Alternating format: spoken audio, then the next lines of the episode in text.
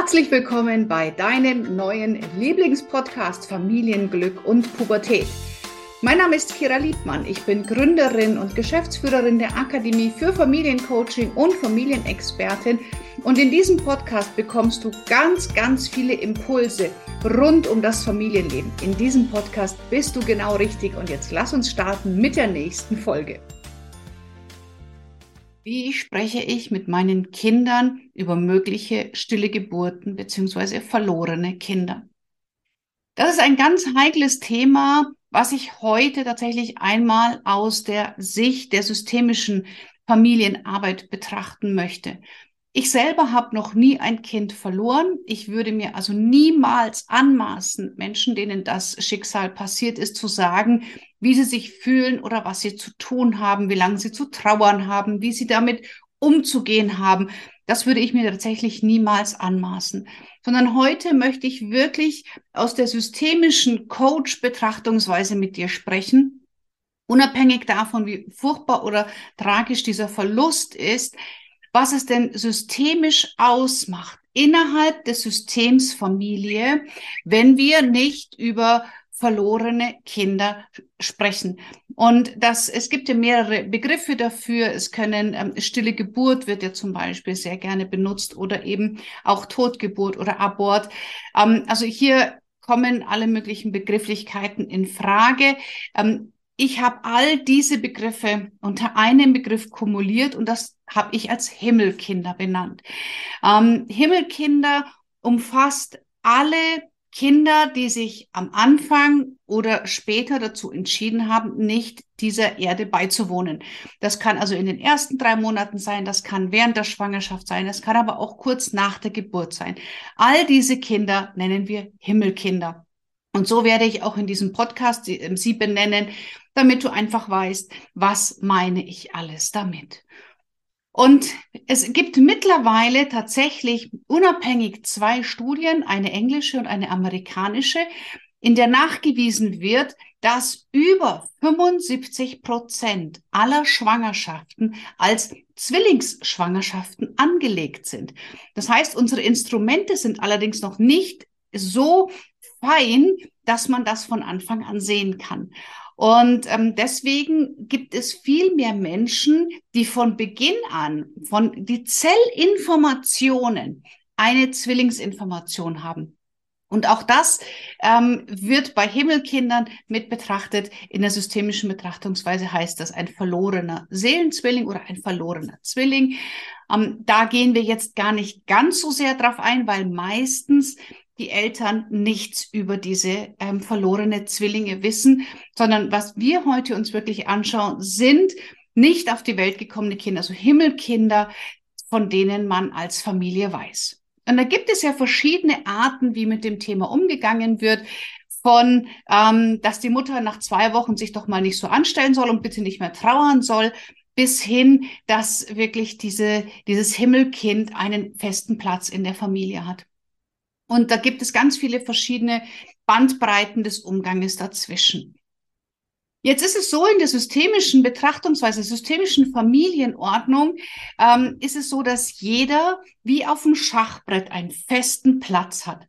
Und wir gehen auch davon aus, zumindest so wie ich es dir lehre, dass man Eltern durch Zeugung wird und nicht Eltern durch Geburt.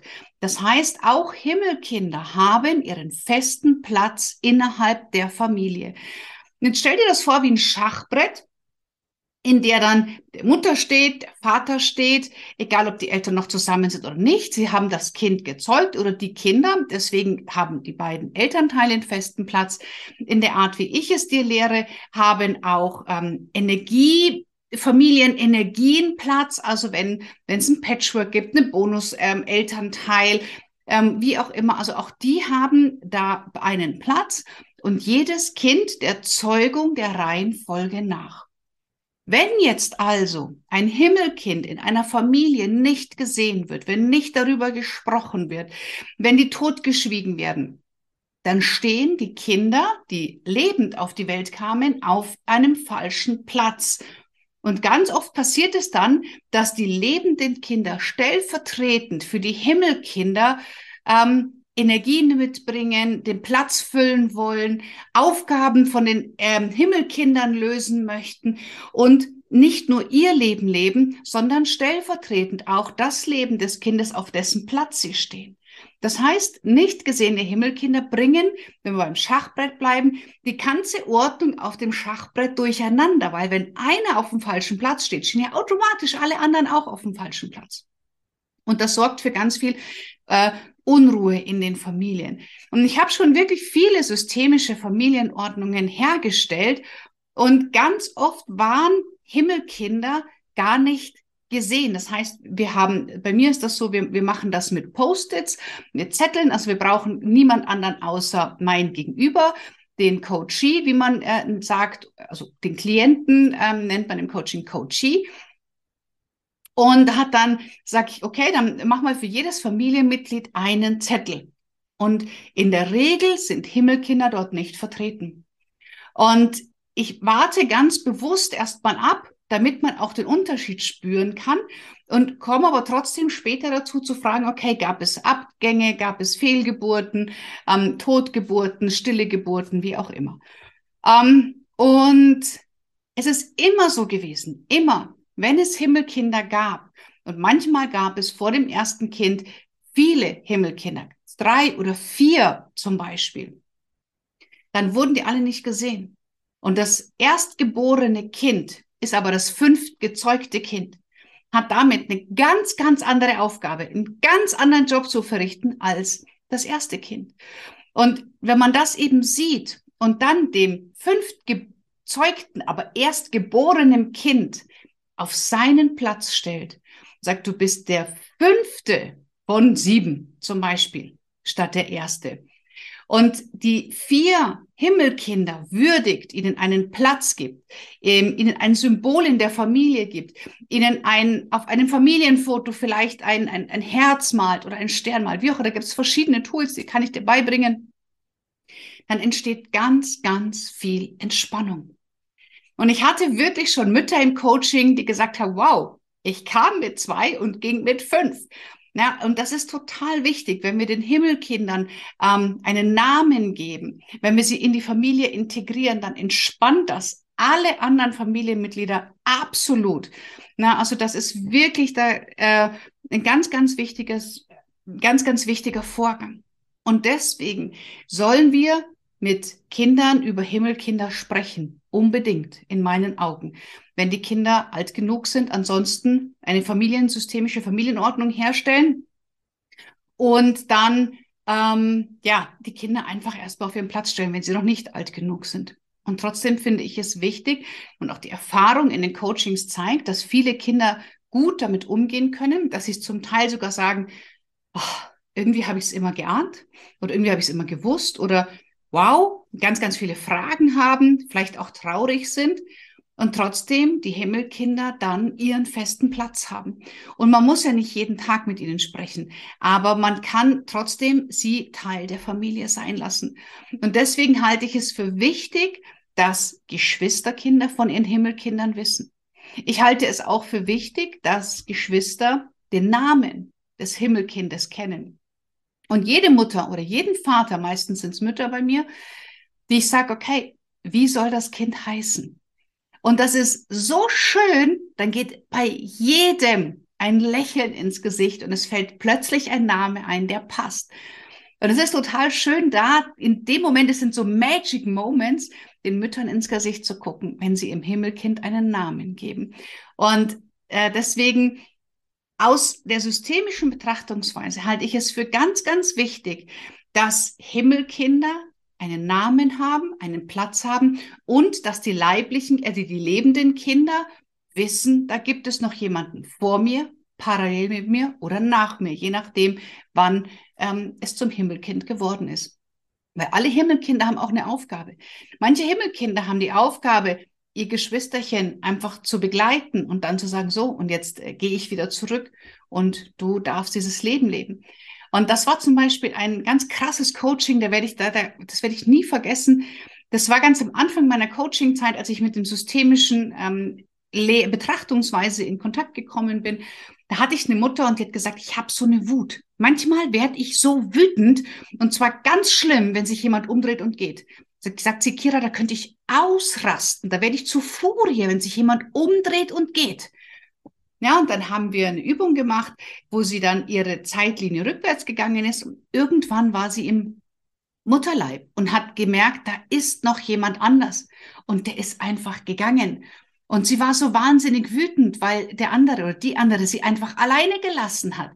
Und diese Wut hat sie ihr ganzes Leben lang mit sich geführt. Und die konnte sich transformieren, die konnte sich auflösen.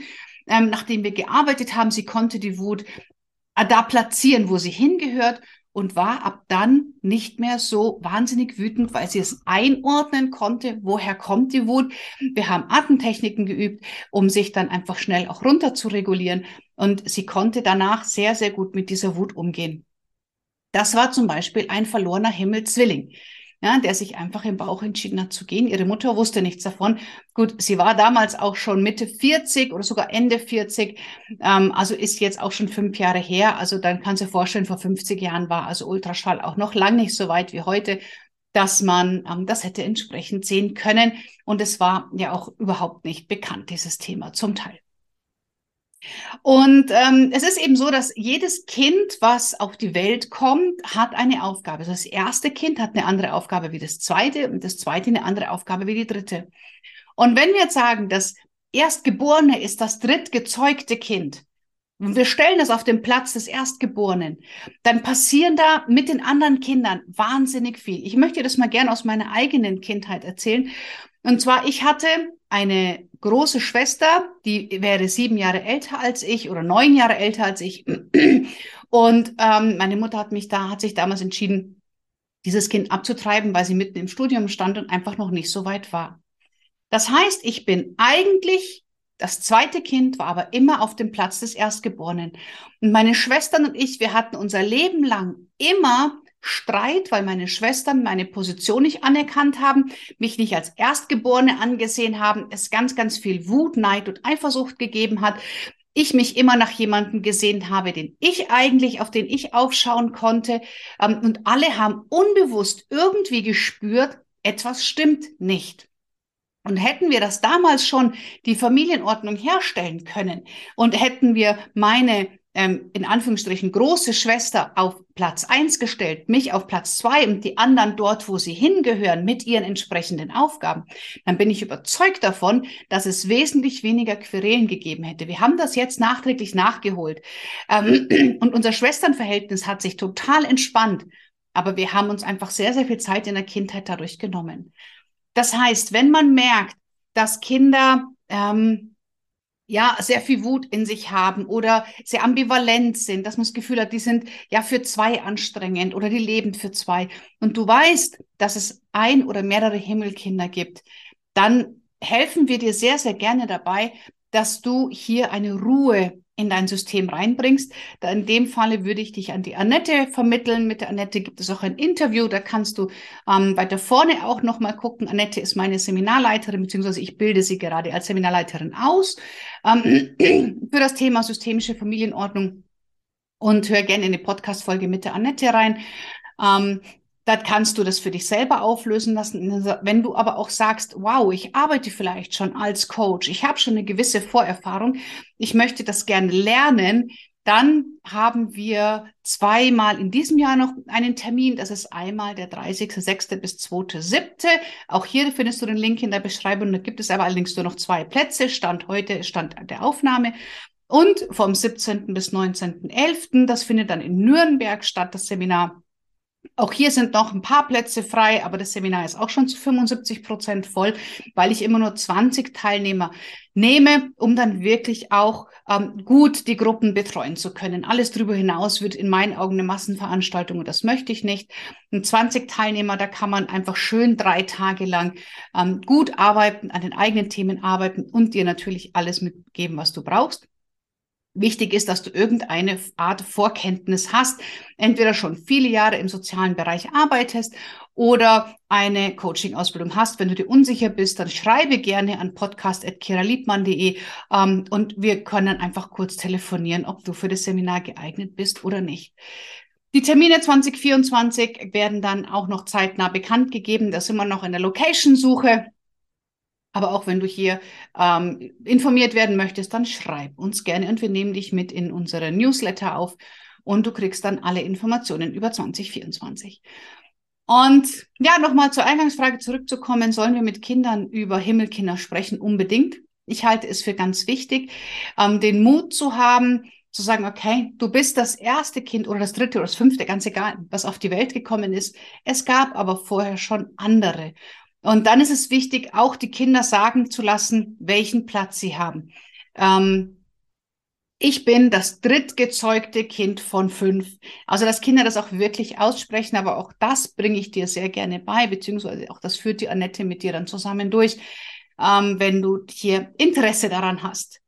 Also ein ganz äh, wichtiges Thema auch mal von einer anderen Seite beleuchtet, weil äh, ja, es nicht darum geht, wie lange darfst du trauern oder wie sollst du damit umgehen oder andere Menschen da, darüber informieren. Das maße ich mir, wie gesagt, überhaupt nicht an, dich hier das sagen zu können, weil ich es nichts davon halte, Wissen weiterzugeben, was man selber nicht erlebt hat, wo man selber einfach keine Ahnung hat. Ähm, ich finde, das äh, sind nicht meine Werte. Deswegen kann ich dir das nicht sagen und auch dazu keine Fragen beantworten. Aber ansonsten, was das systemische Betrachtungsweise angeht und wie wichtig Himmelkinder sind, ähm, da kann wir dir natürlich jederzeit gerne Rede und Antwort stehen, falls du dazu noch Fragen hast. Sind wir unter podcast.kiraliebmann.de für dich erreichbar. Ansonsten buch dir gerne dein Coaching beziehungsweise dein Seminar, je nachdem, was für dich hier in Frage kommt.